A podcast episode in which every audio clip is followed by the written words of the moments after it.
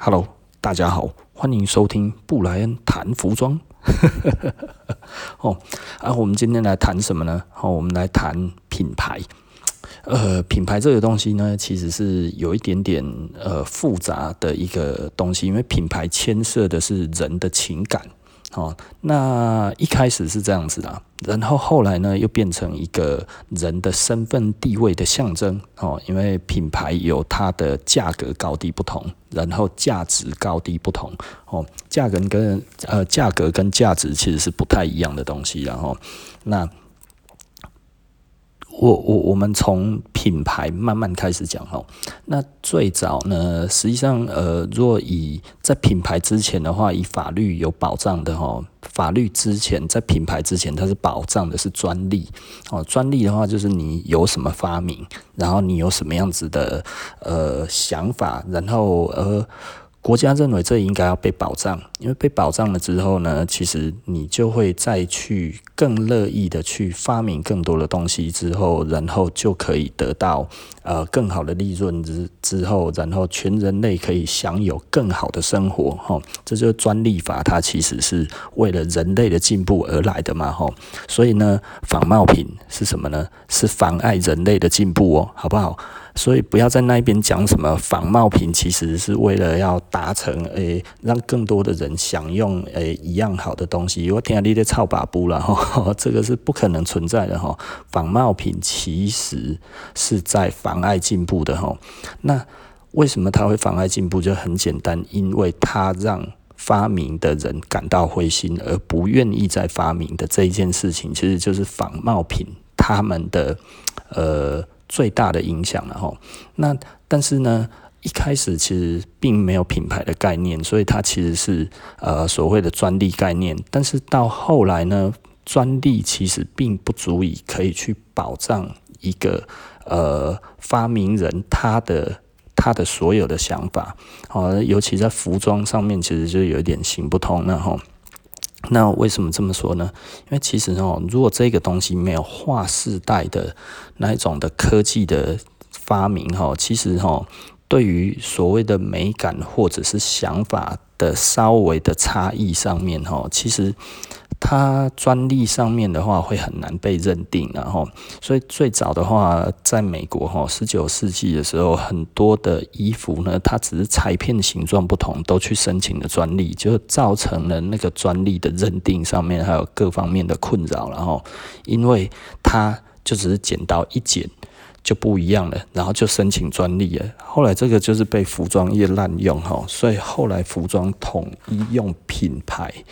当成那个呃呃认定的标准，然后那这样子其实嗯老实说了是太过于笼统，所以呢有很多的品牌的经典的款式一直会被抄袭，这个也没有办法的事情，因为法律就是这个样子。可是我们可以选择的，当然就有不一样的想法，然后但是我还是必须要讲哦，当然某方面而言，衣服啊。多一个裁片，少一个裁片，对于人类的进步有没有差那么多？可能也没有。所以呢，虽然它有道德上面的瑕疵，但是它的它对于呃人类的进步上面也许没有那么大的差异，但是仍然值得令人谴责，你知道吗？公司阿威了。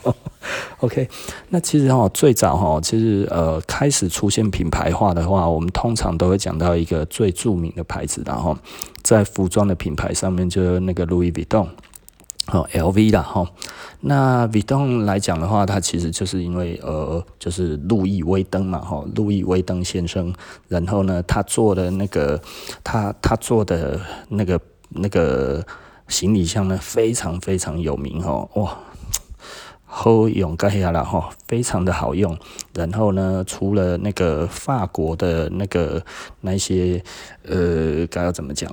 呃，名人爱用哈，皇室哈，世界各国的皇室也都觉得哇，看这哈路易路易威登哈赞啊，这物件水好用哈。然后呢，所以就产生了很多的仿冒品。然后就是就是。无论怎么样哈，他怎么改，人家就怎么抄。哎、啊，你要想想看哦，还是法国个法国人哦。法国人也会抄袭哦，吼，很多人都会觉得吼，哎呀，那个其实就是什么什么人特别爱抄，什么什么人特别爱怎么样，爱怎么样。诶，老实说啦，人都一样啦。我觉得如果还有这种的想法，其实是错误的，不是哪一国的人，哪一国的呃。族群什么种族特别爱怎么样？我觉得有这种想法的人，基本上就是 racist 的哈。那其实就是种族歧视的人啊。这这种人哈，其实老实说，就是呃三 K 党或者是类法西斯主义这种人的想法，嗯，不并不可取，因为通常。他们会做这样子的评论，都是先射箭再画靶嘛，吼，对不对？然后哦，你看有仿冒，所以哈，只有他们才会仿冒。哦，有有偷窃，所以诶，这种人就是会偷窃。但这个其实并不是一个价值，然后诶，吉普赛人都会偷窃，所以你看那一个吉普赛人偷窃了吧？那那那法国人难道不会偷窃吗？对不对？所以你想想看，法国在当时哈一百多年前，他们其实是充满着仿冒品的哈。也就是说，哦，这个东西卖得好，就大家一窝蜂都做的跟他一样哈。然后到后来呢，呃，比动真的是受不了了之后呢，所以他们就开始在上面哈。打路易比动，我直接把我的名字打在上面哦，打在那个棋盘格上面这样子的哈，我看你怎么扣，诶，结果呢，仿冒品哦，还是一样，也把那个路易比动把它扣上去。这个实在是太经典了，然后不是哈，只有某国的人或者是什么样子的族群的人才会做这件事情哈。呃，先进的我们现在认为的哇，先进的国家，欧美这些哦，泱泱大国，他们其实哈情怀情情怀是那个呃高风亮节然后他们都不会做这些事情，呃。其实并不是这样啊，哈，他们都有过了。那 后来还有一些法律，还有加上社会舆论，哈，这些事情才会被压下来。不然的话，诶，他们那个时候，你看比东克用抄抄个就差没啊，哈，无论怎么样，他怎么弄，我就算把自己的名字写在上面，诶，他照样照抄诶，因为。你你写的最好啊，我也跟着写的话，虽然是我做的啊，但是不是签我的名字的话，但是会卖啊，会卖才是重点啊。那但是仔细的想一点哦，为什么这一个东西会被抄袭？哦，这个东西其实很重要哈。为什么这个东西会被抄袭这件事情？其实哦，我我们这里哦就会讲到哈那个价值的问题哦，它其实是一个价值认同。那价值认同来自于哪哪哪个哪个原因呢？其实有两个重要的原因哈。第一个呢，就是知道的人的数量，对不对？我知道这一个东西的数量，这不是我知道这一个东西的人的数量有多少？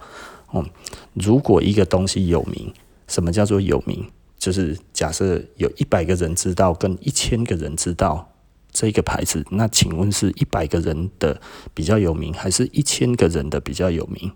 诶，当然是一千个的比较有名嘛，哈。可是越多人知道就越好吗？不一定哦，哈。那还要再加上一个什么东西？就是这一些人对于这个产品的平均的信任的程度。对不对？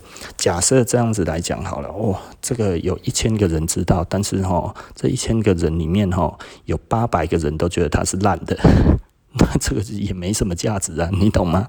哦，但是呢，如果一百个人里面有八十个人里面呢，都觉得这个东西是好的。那虽然他一百个人里面只有八，他只有一百个人知道，但是有八十个都觉得是好的，那它的价值可能就会慢慢变高嘛，吼，一百一千个人里面有八百个人都知道这个，就是呃，知道的人有一千个，但是里面有八百个人都觉得哦，讲得好绕舌哦，都觉得这个东西没有那么好，那这个代表这个东西其实。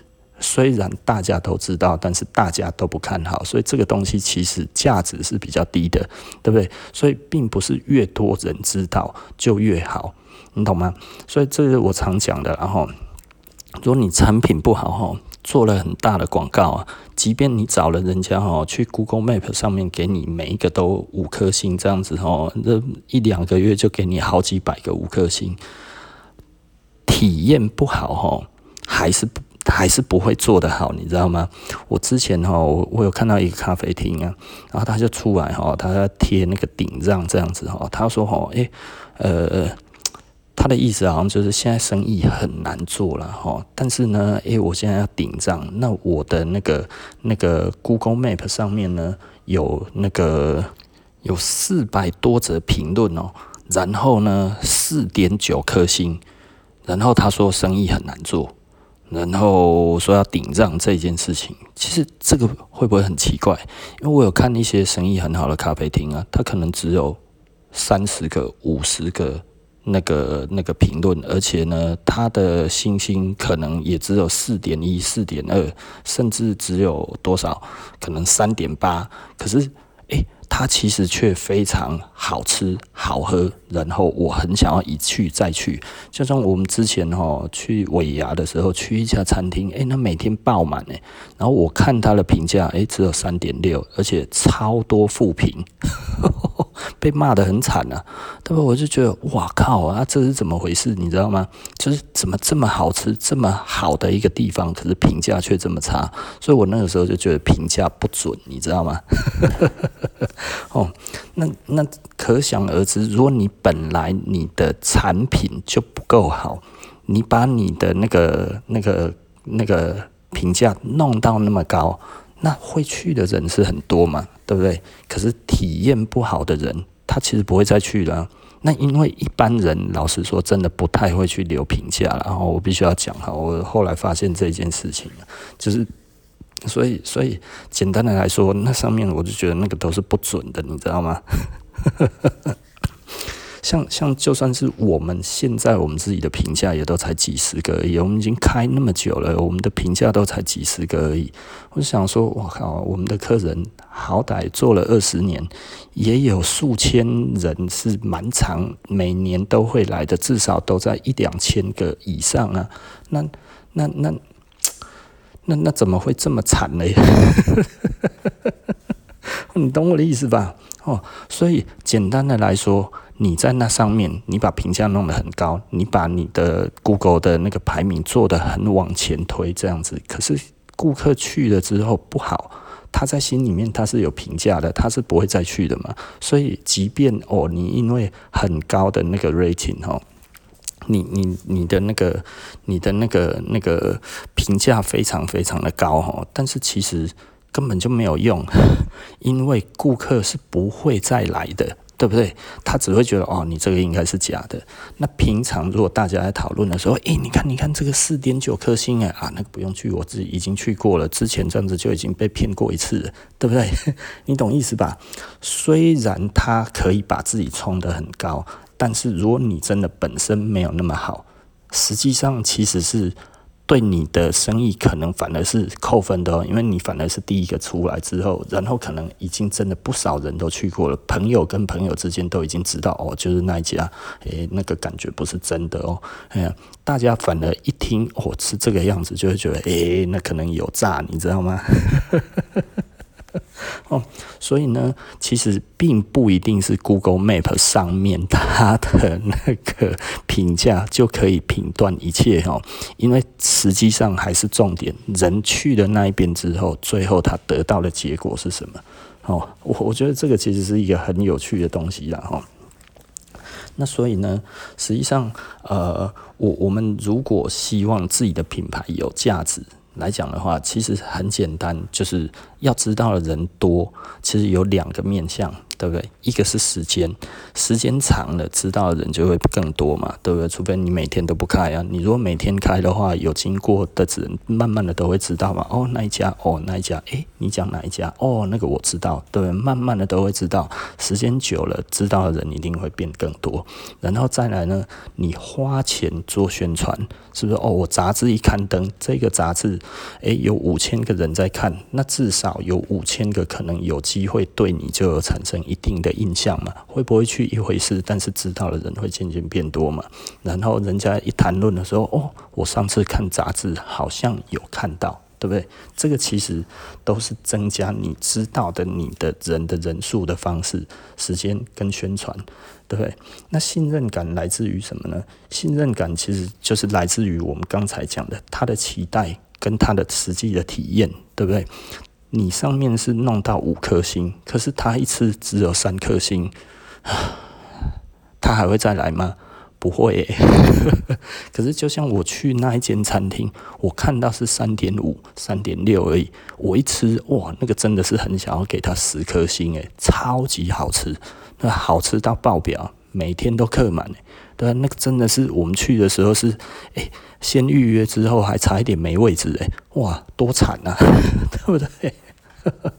好，仔细的思考一下，为什么会这样子？哈，其实就是期待跟体验的问题嘛。哈，你的期待是五颗，但是你的体验是三颗，你不会再去了，对不对？如果你的期待你上面是三颗，可是诶，去的体验是五颗，那你还会再去啊？而且你会一直去嘛？对不对？懂我的意思吧？那这这个其实是很有趣的一个地方，然后，那所以当然，如果我们本来这很有自信，就是哎呦，我们其实就是可以做到五颗星的感觉，那这样子客人来的话，是不是就有这种感觉？我觉得这个其实才是真的啦，哈。那所以这个其实是很有趣的一点哈，品牌哈，再回到像我们那个时候那个那个那个 Louis Vuitton 哈，它。遇到的问题哦，它其实就是仿冒品太多。那为什么大家愿意仿冒？其实就是因为知道的人跟他的知道的人数是非常非常多，而这一些知道的人呢，里面的话对他的评价是非常非常的高。那因为呢，我听说了这一个的品质之后，我就对他的品牌产生了期待，而去。买到了这个东西之后的体验呢，又等于甚至优于我的期待的时候，哇，龙心大悦嘛，对不对？送啦，哦，所以品牌的信任感，还有品牌的它的，嗯，该要怎么说？信任感啊，就是这样子来的啦，然后。哦，那其实哦，呃，后来又出现另外一种东西，就是我觉得会让大家混淆的，大概就是呃，那个潮流品牌这一个东西。哦，潮流品牌其实是另外一个操作方式，然后它其实是呃，它先定一个很高的价钱，但是呢，很多人都感觉这个东西不应该那么贵哦，一件 T 恤。很多钱这样子，然后一件什么什么东西超贵这样子，然后哦靠，怎么会这么贵？你看起来觉得是一千，结果他要卖三千；你觉得是三千，结果他要卖一万五，你就觉得 Oh my God，怎么会这样子？对不对？所以你会觉得哦，头就疼了哦，可不可以？可不可以不要那么贵？但是诶，它名声又很好，可是你使用的时候又没什么感觉，对不对？它也没有特别好啊。啊，没不一定要没正对啊，但是诶，他妈贵的半死哦，不知如何是好啊，哦，所以他卖的价值是什么呢？他卖的价值其实很多人知道。然后呢，但是呢，我的体验其实很普通，但是因为太多人知道这个东西很贵，那产生了什么样子的东西呢？就是它产生了一个奢侈品的想象了。哦，也就是说，哦，这个至少是代表我的地位了。哈，那为什么会产生这样子的东西？是因为，因为你花钱了之后，其实你没有办法说它的坏话了。你懂我的意思吧？如果你今天真的买了一个东西，但是它不是那么好。但是你已经花了超出市场上面的的的价格去买这一个东西，其实你很难再去说它的坏话，你知道吗？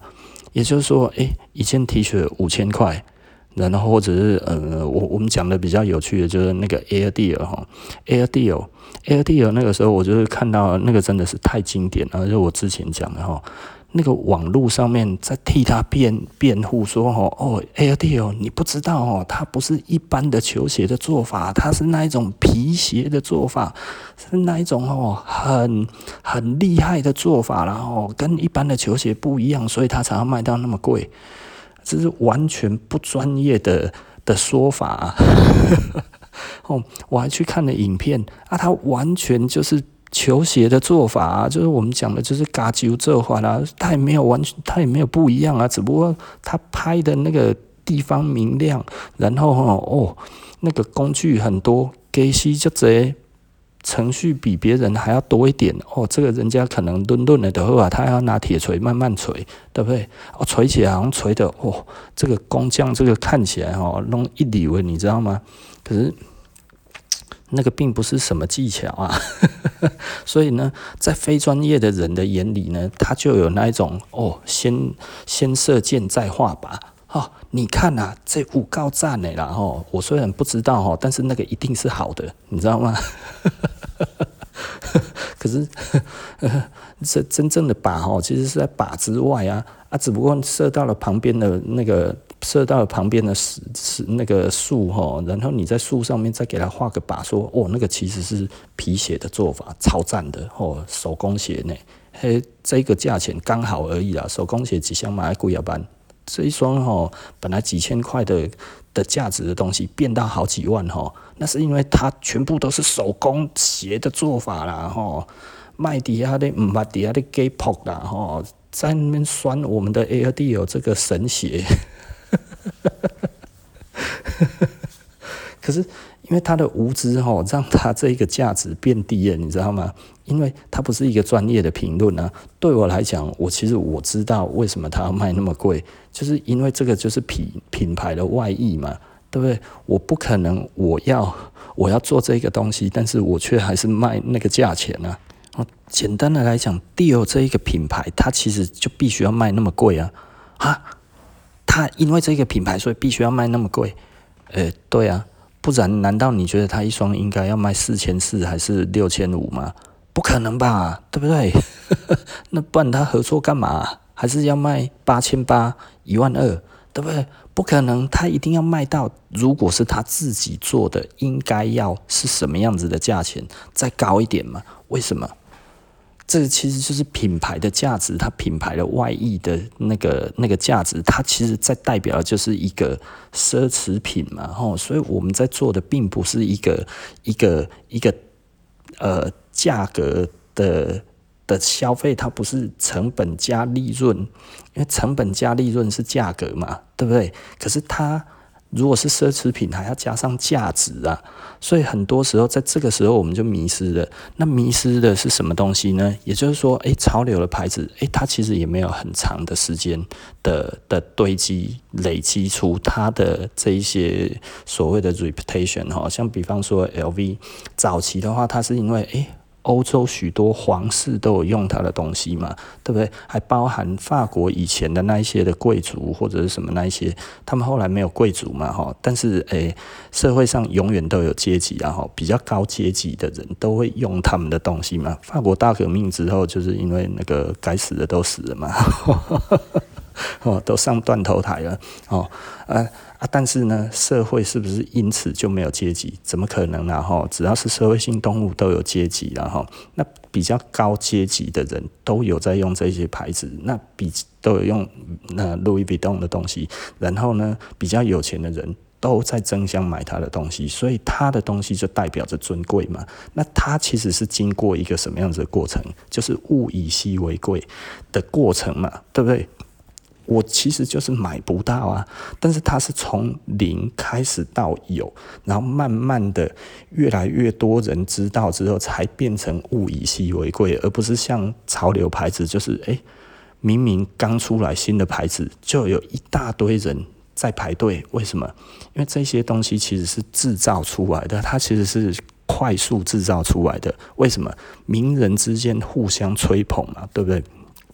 我我粉丝一万个，他的粉丝一万个，他的粉丝二十万个，然后这些大家都用一样的东西，然后再讲一样的话，然后他的粉丝看了之后，大家都心痒痒的啊，这个不就是潮流的做法吗，对不对？所以他其实是靠着互相的追捧，而不是这一个牌子是经过长时间的淬炼出来的嘛，哈，对不对？可是我们看到的精品的品牌，它都是经过时间淬炼出来的，所以我不会说。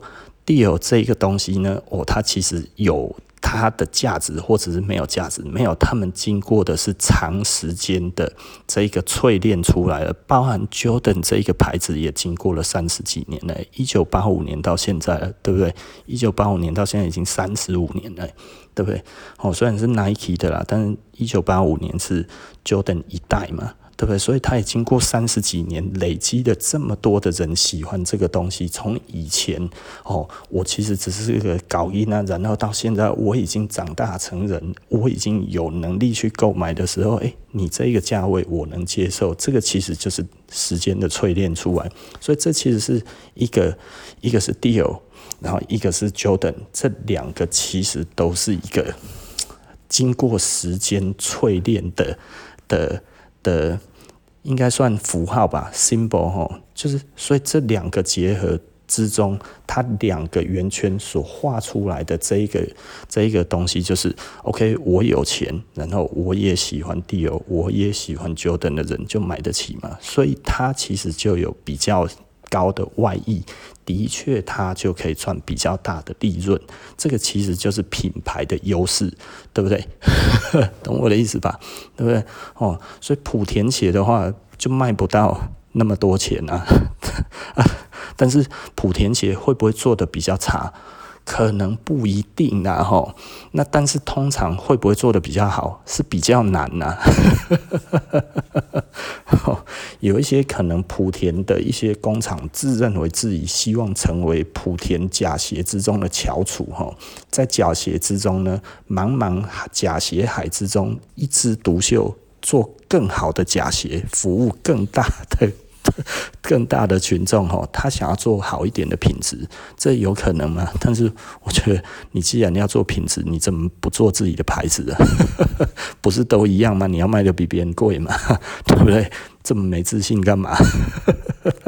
可是真的就是有这些阿呆啊，要做比较贵的假货，永远都在帮别人撑嘛，对不对？因为如果你要做的比别人好的话。那那那，其实你为什么不做自己的品牌？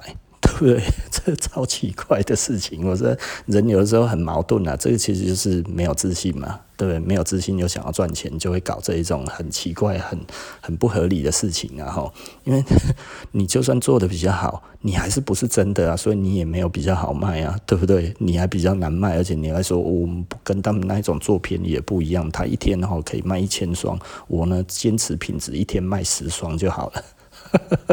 你讨个破啊啊，不是都是假的吗？五十步笑百步，人家还赚的比你多嘞。很多时候我们都可以看得到这一种这一种矛盾的情节，然后因为人随时都在不由自主的跟别人在比，在比的过程都忘记了自己是谁，你知道吗？呃，很多时候就很有趣，然后，所以简单的来说，然后我我们在做这些事情的时候，其实呢，呃，在于潮流上面呢，它其实跟我们的感受是不一样的。然后，潮流的话呢，它其实比较有一点像是，呃，因为因为你并没有真正的体验，但是却也没有真正的期待。你的期待其实可能来自于哇，大家说的。但是到底好不好？你心里面没有一个底，那甚至你觉得不好也没关系，因为我要的就是潮流。我好被比人更加帅啦，对不对？你觉得很好，没关系，这个东西不怎么样，没关系，我穿在身上就是比你屌，对不对？比屌的啦，然后哦，所以。我觉得这个真的有的时候你就会觉得很有趣，就是在于这里哈。那那所以真正的品牌应该在做什么事情呢？真正的品牌就其实。老实说了哈，他其实第一代可能真的无法享用太多，他就是做牛做马，然后做出了这一个品质的口碑之后，然后第二代呢，他没有想要偷工减料，并且呢持续的做下去，甚至越做越好，然后呢，甚至他开始做更多的广告，更多的宣传，然后。达到更多的供不应求的时候，然后慢慢的它被迫哈要调高价格，然后调到一定的高度哈之后，诶，突然它变成奢侈品的代表，对不对？这个是一般的程序啊，对不对？懂我的意思吧？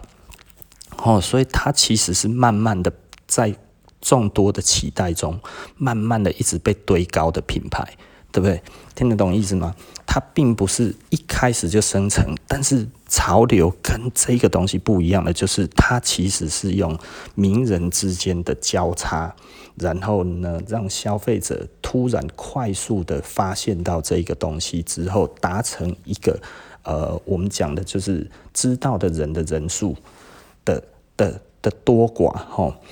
它突然变多了，但是人的信任呢，其实就会变成呃，它有呃，如如果是一个品牌从零开始的话，它就会产生从它的顾客的体验开始。对不对？那这一个体验的话，其实是会慢慢的呃增加出来，是因为体验够多了出来的口碑。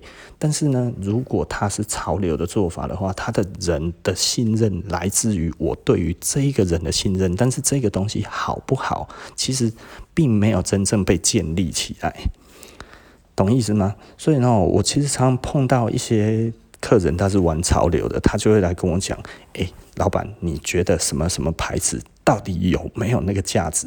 可是你知道他已经穿在身上了哦，可是他还在质疑它的价值到底是什么？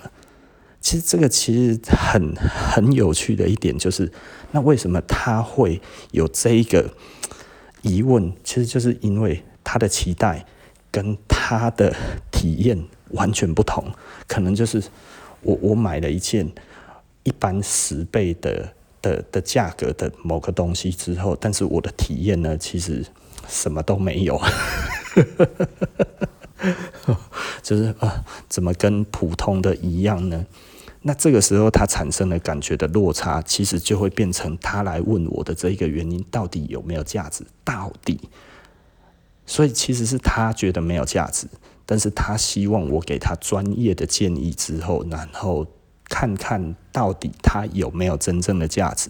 可是我常常讲的就是，像像我们服装做久了，我从来不会去否认广告的重要性，我从来不会去否认一个品牌很多人知道这背后所花的心力，品质的确不一定是。真正唯一的标准，因为在现在这个东西来讲的话，如果你已经不考虑到它的穿的暖不暖、好不好用、耐不耐用来看的话，通常我们衣服根本，如果你衣柜里面的衣服全部都每天都轮流穿的话，其实你可能真的可以穿很久的情况之下，你很难去测试出这个东西实际上真正的品质的好坏的时候，你你你可能就会发现一些问题啊。对不对？听听得懂意思吗？吼，也就是说，呃，它之所以相对，我觉得仍然具有价值，就是你穿出去的确可以达成你想要的目的。比方说，我就是希望人家觉得我有东西是最屌的，这件事情的确是可达成的。在于某一些呃族群而言。可能不会是全部了，但是呢，某一些族群的确会觉得你很厉害，对不对？那这样子是你要的，如果是你要的话，那你就应该要买。但是如果不是你要的，也许你可以换其他的方式。但是就像有一些人会觉得希望来买到一个很屌的东西，在我们店里面，我 我们都会觉得，诶，可能如果你要这样子想。可能我们店里面没有，我们店在追求的还是比较多的，其实是我们在讲的，就是我们希望是专业跟品质，而不是屌不屌、厉不厉害，然后呃穿出去有没有很多人看得懂哦。我觉得这件事情我们没有在经营，所以简单来说哈，我们的牌子有的时候呃会容易遭受到攻击，也是这样子，因为。不有名啊，啊！但是有的时候又会有很多的人就会觉得，哎，可是哎，老板，我穿你的东西很好穿啊，然后怎样怎样，所以我一直买啊。可是他的体验很好嘛，可是他的体验很好，可是不有名，这个情况是什么情况呢？老实说，就是我们现在是过渡时期嘛，对不对？也就是说，我们还在成为一个大品牌的过渡时期当中，成为一个奢侈品的代名词的过渡时期当中。那这个要多久？我不知道。也许数十年，对不对？当然，我如果哪天灵机一动，我拿我的一半的收入，然后全部都去砸广告这样子，哦，然后把我的商品的价格的定价再定得更高一点点。带着半潮流跟半一半的那一种炒作的那一种心态去做这样子的东西，会不会加速我的品牌变成一个奢侈品的品牌？这是有可能的嘛？吼，甚至我要说，这其实根本就是基本操作。但是我为什么不这样子做？我觉得那个有一点虚了，吼，有一点虚的意思是什么？是我不踏实，因为那可能会换到我很大的名声，赚不少的钱，对不对？但是我不想，这这个我我会觉得很无聊，然后我们会比较希望，哎，来的客人他其实是用体验的方式去买我们的产品，然后回去了之后也发现了它的好处之后，认同这一个东西，慢慢累积出来的这一个信任感，我觉得这个是我。嗯，比较开心的，然后我不会觉得哦，我如果设下了一个广告陷阱之后，然后陷进来之后，我每天在那边算还有多少人来按我的赞，你知道吗？好无聊。哦，我们不是很在意这一种东西，可是很多人很在意，说他每天增加多少个赞嘛。嗯，我们不能说我们完全不会，但是我其实只是一样的事情在做，我不会想要说我做某一些事情去增加它的这一些量，甚至我也不会觉得哦，我们达到多少的的。的的战术或者什么会让自己觉得开心，嗯，有的时候我想要去追求这个东西，是因为我觉得可能我们还是要有基本的量会比较好。我我还是会量化一些事情嘛，对不对？比方说，如果我们的那个暗战术诶变少了，那这一件事情代表什么？诶，暗战术变多了，这代表什么？诶，我们其实可检讨嘛，对不对？但是我并不追求，也就是说，哦，我的确可以叫很多人来按赞，甚至可以叫那个广告公司来帮我弄这一些，帮我导流量，然后弄什么这些，甚至假账号来按都可以。你知道外面有这种公司诶，对，你要几百个假账号，然后他帮你按赞，帮你留言，帮你做这些东西，那一些事情是不少钱的。对不对？但是对我来讲的话，我不会想要花那个钱，是是因为我觉得客人来所产生的信任感，他的这个信任感是基于他的那个期待与体验相符合这件事情，我比较开心了。对，那如果不是这样子来的东西啊，即便我有赚到钱发了财，我也会觉得很虚啊。为什么虚？虚在于我我根本。不知道我为什么走到今天，你知道吗？我只知道哦，我要赶快不断的加广告，而不是我到底要做到什么样子的品质，然后才有什么样子的名声，我完全都不晓得，对不对？你想想看，如果客人没有。客人的反馈在于你自己的身上的产品来讲的话，没有绝对性。请问你怎么知道你要做到什么样子的品质，才会有什么样子的名声？你完全没有感觉，对不对？所以你会发现潮流牌子哦，呃，他们的品质哦是有比较差一点点，你知道吗？我觉得这个这个是一般的共识嘛，哈，对不对啊？为什么会这么认为？就是，呃，这这个其实很有趣的哈，哦，那所以呢，再回来再讲另外一件事情哈，我觉得我们大家就可以做结尾哈，价值跟价格是不是相符的？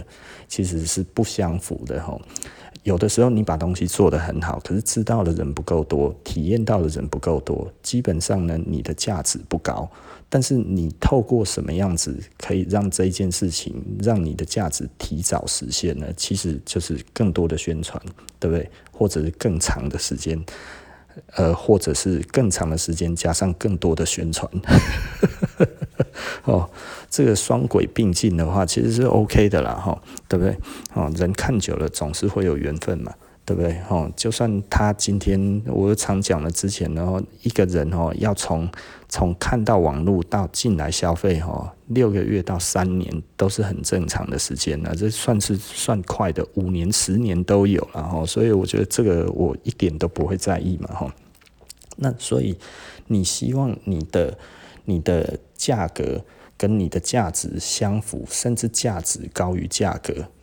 我觉得这个其实真的就是它其实是可加速的，因为重点就是人的体验要好，对不对？符合期待，然后呢，呃，知道了人要渐渐的变多，并且大家在平均数那个那个对于你的产品的中位数上面呢，都是你期待的样子，对不对？